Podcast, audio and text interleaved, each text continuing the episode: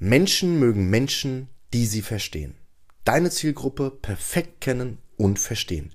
Darum geht es heute. Hallo und herzlich willkommen zu einer neuen Ausgabe. Mein Name ist Elvis Durak. Ich bin, ja, Gründer und Geschäftsführer der Duro Consulting GmbH. Schön auch, dass du wieder am Start bist. Deine Zielgruppe muss erkennen, dass du sie verstehst. Dann entsteht Rapport. Das ist essentiell. Was bedeutet aber denn eigentlich Rapport? Rapport bezeichnet, laut Wikipedia, einen aktuell vertrauensvollen, von wechselseitiger empathischer Aufmerksamkeit getragene Beziehung. Das heißt, guten Kontakt zwischen zwei Menschen. Die allermeisten haben Probleme damit, die Dinge aber so zu kommunizieren, dass dein Gegenüber, dein Interessent, positiv darauf reagiert. Hier sprechen wir von Relevanz. Denn du möchtest ja auch, wenn du zu deiner Zielgruppe sprichst, dass du eine Aufmerksamkeit zu diesem Thema auch gewinnst. Relevanz und Resonanz. Das ist wirklich richtig wichtig. Zum Beispiel, was ich immer wieder auch gehört habe, ja, die Qualität, die Facebook hergibt, ist nicht so gut. Oder LinkedIn ist nicht so gut. Passt nicht zu mir. Da ist nicht meine Zielgruppe. Aha. Dein Webseitenbesucher fragt nicht an. Problem 1. Oder Problem 2, deine Landingpage konvertiert nicht. Die Leute reagieren nicht. Woran liegt es aber? Misslungene Kommunikation.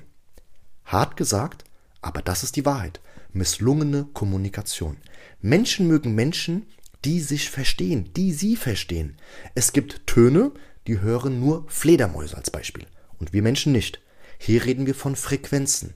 Und das Ziel ist nicht irgendwas zu kommunizieren, sondern in der Relevanz und in der Resonanzfrequenz. Das bekommen die meisten nicht hin. Hier scheitern auch die allermeisten. Und das ist auch der Nummer eins Grund, warum deine Vermarktung, dein Online-Marketing und deine Kundengewinnung nicht funktionieren. Würden die Verkäufer ernsthaftes Interesse haben und richtig zuhören und analysieren, würde man mehr Interessenten zu Kunden umwandeln. Punkt. Je besser du deine Zielgruppe kennst, desto mehr Aufmerksamkeit wirst du erhalten. Und die Kunst ist es, dass du so kommunizierst, dass die Schranke im Kopf deiner Zielgruppe hochgeht, ja, eine Schranke wie bei Zügen, und oben bleibt, weil das führt dazu, dass du nach wie vor Aufmerksamkeit hast. Zielgruppe möchte weiter zuhören, weiter lesen, weiter aufsaugen und aufnehmen. Lerne also so zu kommunizieren, dass deine Zielgruppe ihre Schranke im Kopf hochbringt also aufbringt und oben lässt, sodass du im richtigen Kanal bist. Ich kann auch nicht aufhören, ja, verzeih mir da bitte, dir zu sagen, wie wichtig es ist zu lernen, wie du kommunizierst, sei es mit einer Werbeanzeige, sei es im Verkaufsgespräch. Kenne das Problem deiner Zielgruppe besser als sie selbst und erst dann, wirklich erst dann, überbringst du folgende Nachricht unbewusst. Folgende. Hey, der kennt ja mein Problem, also kann er mir auch bestimmt helfen. Als einer unserer Vertriebsmitarbeiter sich genau mit diesem Thema nochmal auseinandergesetzt hat und nochmal auseinandergesetzt hat und nochmal und nochmal. Das heißt, welche Engpässe hat unsere Zielgruppe? Und ich rede wirklich auch von einem wirklichen Interesse daran, das zu verstehen. Dann hat's Boom gemacht. Seine Abschlussquote ist durch die Decke gegangen. Einwände, die ihm immer wieder Kopfschmerzen verursacht haben, gibt es kaum, bis gar nicht mehr. Und auch so geht es unseren Kunden. Und das ist ja auch logisch. Verkaufen ist immer, sei es online oder auch offline, folgendes. Erkenne die Probleme deiner Zielgruppe und zeige die Lösung auf. Deine Lösung. Wir halten also fest. Bitte gut mitschreiben. Kenne deine Zielgruppe genau, um Folgendes zu erzeugen. Rapport, Aufmerksamkeit, Relevanz. Kenne deine Zielgruppe genau, um Rapport, Aufmerksamkeit und Relevanz zu erzeugen. Beschäftige dich ernsthaft mit deiner Zielgruppe und du wirst hier schon andere Impulse erhalten, die dich weiterbringen werden. Nehme einen Bestandskunden und spreche mit ihm.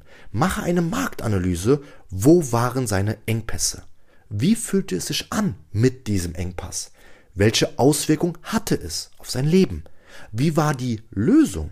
Welche Auswirkung hatte die Lösung und wie ist das Gefühl, dieses Problem nicht mehr zu haben? Ich bin gespannt drauf, welche Erkenntnisse du ziehen wirst. So, das war's mit der heutigen Podcast-Folge.